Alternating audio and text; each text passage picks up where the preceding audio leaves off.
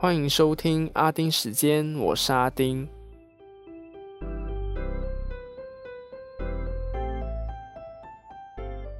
过去这个星期，不知道大家过得怎么样？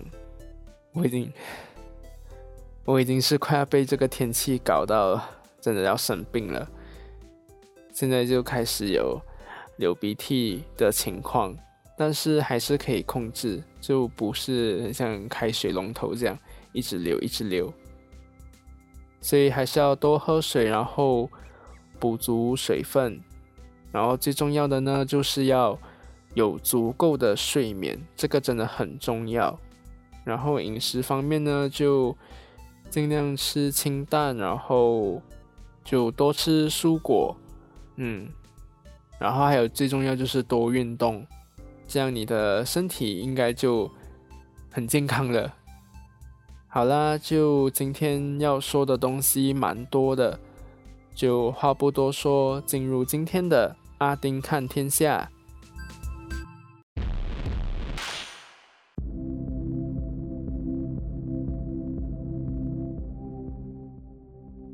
先来看大马的疫情数据，就来看确诊的趋势吧。十二号到十四号是呈现下降的，但十五号就上升。十六号虽然又下降，但十七和十八号又开始上升了。整个星期的单日确诊病例是在四千九百到六千五之间。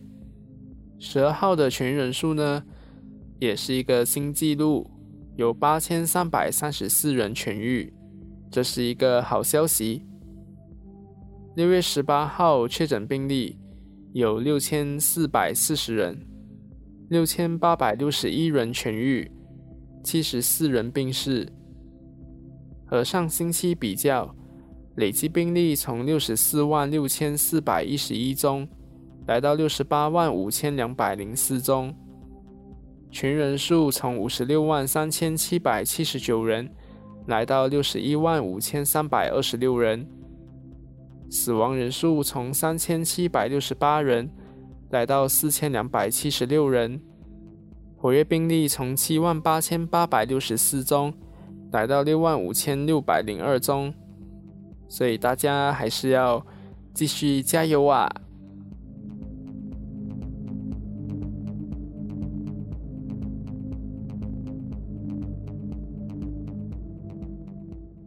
说到疫情，就要说到国内的一个文告站。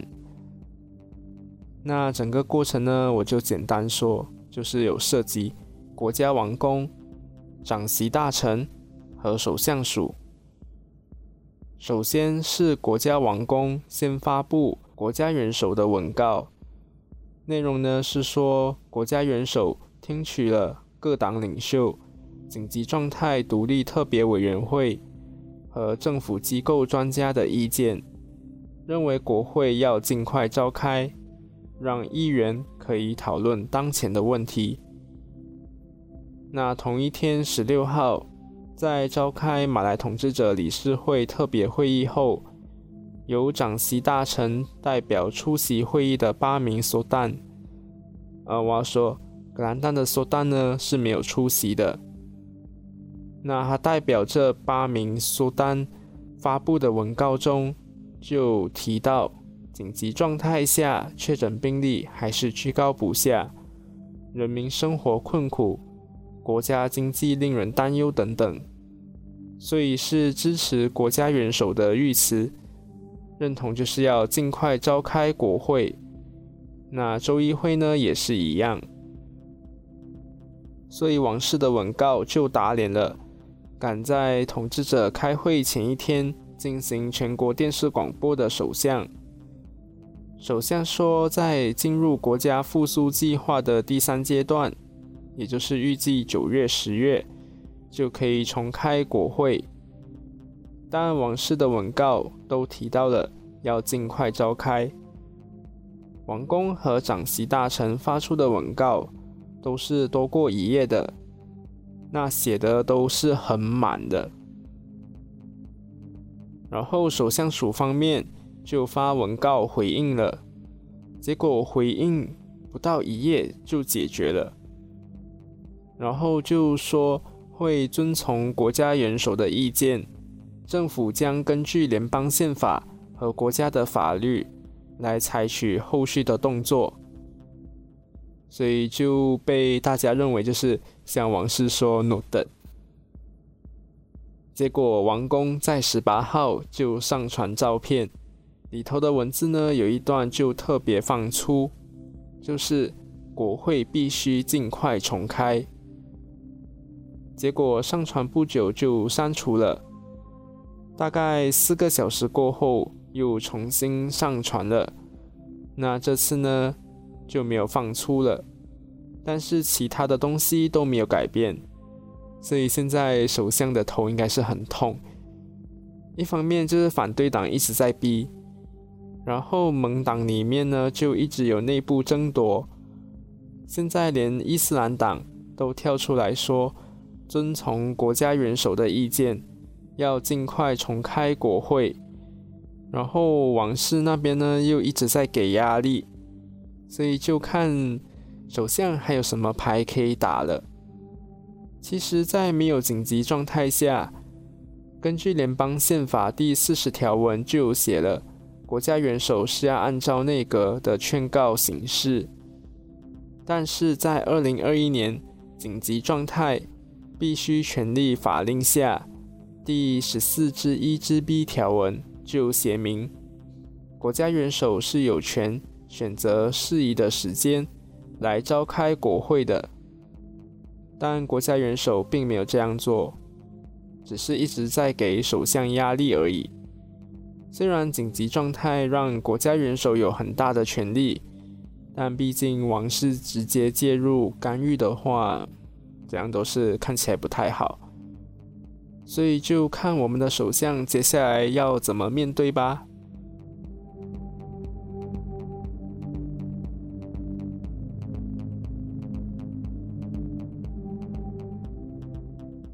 有一点久没有说香港了。那苹果日报大楼在十七号又被五百名香港警方进入搜查，同时因为涉嫌违反港版国安法，有多名高层人士被逮捕，包括一传媒的行政总裁张建宏、营运总裁周达全、苹果日报总编辑罗伟光、副社长陈佩敏。和动新闻总监张志伟，总共有五个人，他们被指违反港版国安法第二十九条，串谋勾结外国和境外势力，危害国家安全罪，而遭到逮捕和搜查住所。然后在搜查大楼五个小时里面呢，警方他们就集中搜查政治组、静态组和动新闻组。的电脑，员工的电脑被检视，甚至被拿走。那高层的电脑呢，也不例外。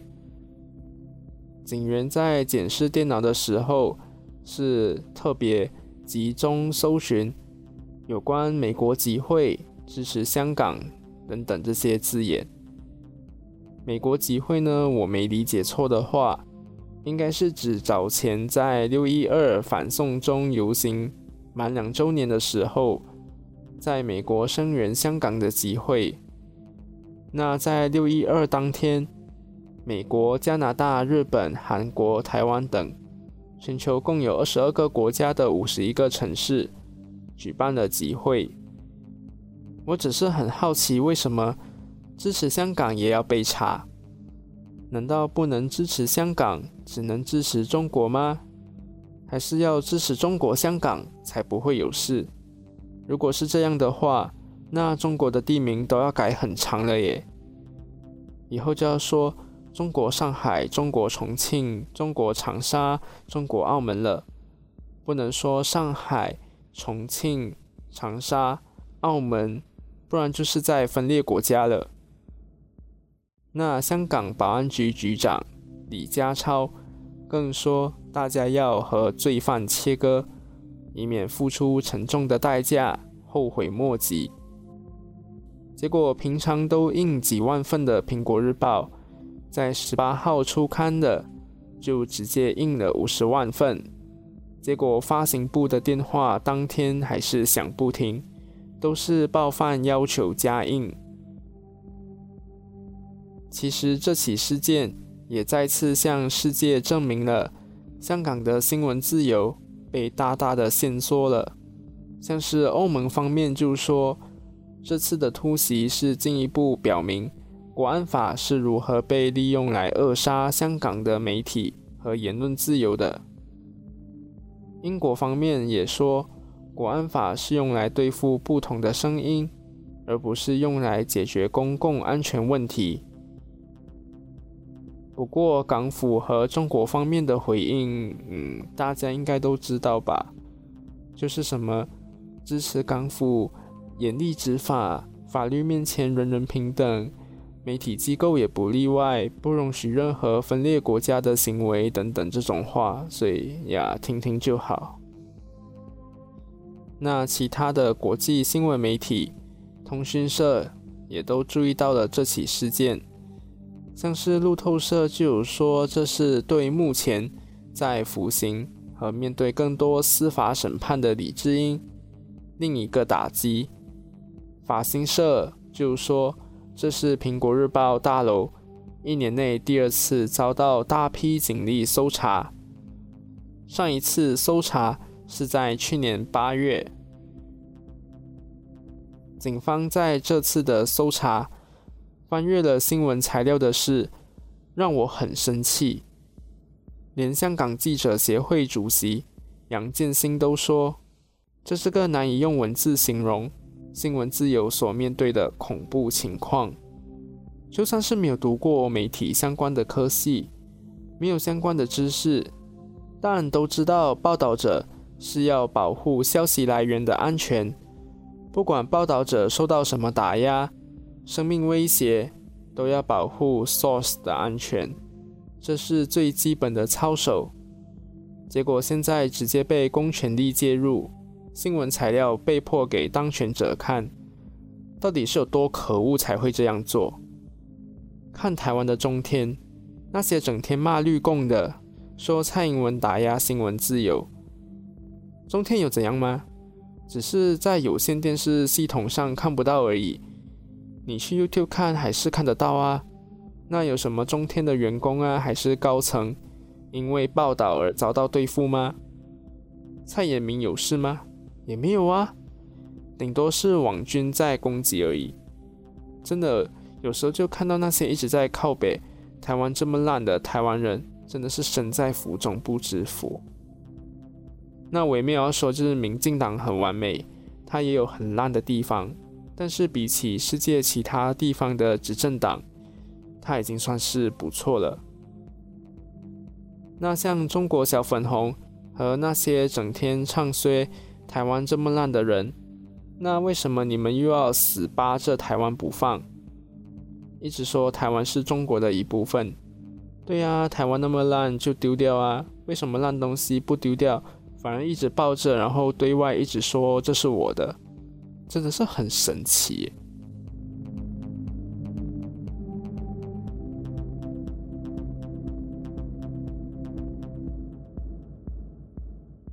日本东京奥运下个月就要登场了，目前传出正打算开放民众入场观赛，可能将开放最多一万名观众进场。日本首相菅义伟说将在这个月内做决定。然后我在星期五看亚洲新闻台的时候，他们也有连线一名日本的医学专家吧。就来谈论这开放民众进场这件事。那整个访问呢，他的回答就是尽显无奈。也说一下日本的紧急状态宣言的事：东京都、北海道、大阪府、京都府、爱知县、兵库县、福冈县、冈山县和广岛县。都会在六月二十一号解除紧急状态宣言，但只有冈山县和广岛县会直接解除，其余七个地方会落实蔓延防止等重点措施。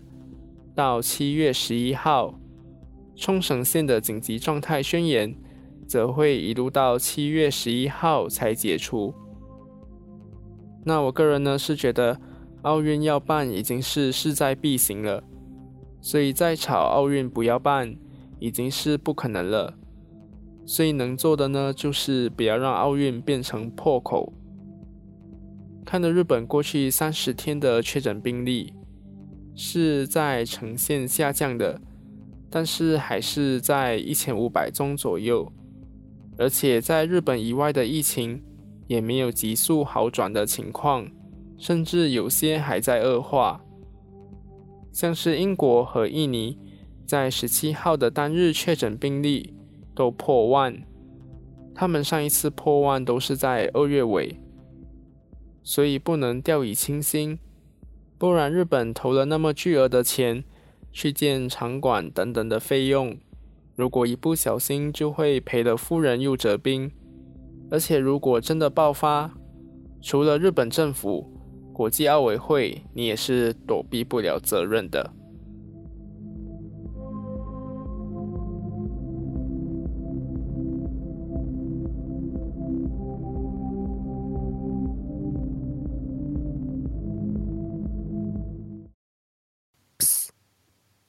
知道这段时间你是可以拿来打广告的吗？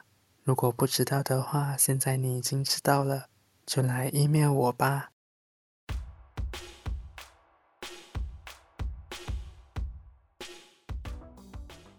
今天呢，再让大家知道一款游戏好了，可能有些人玩过，但也有可能就不知道的。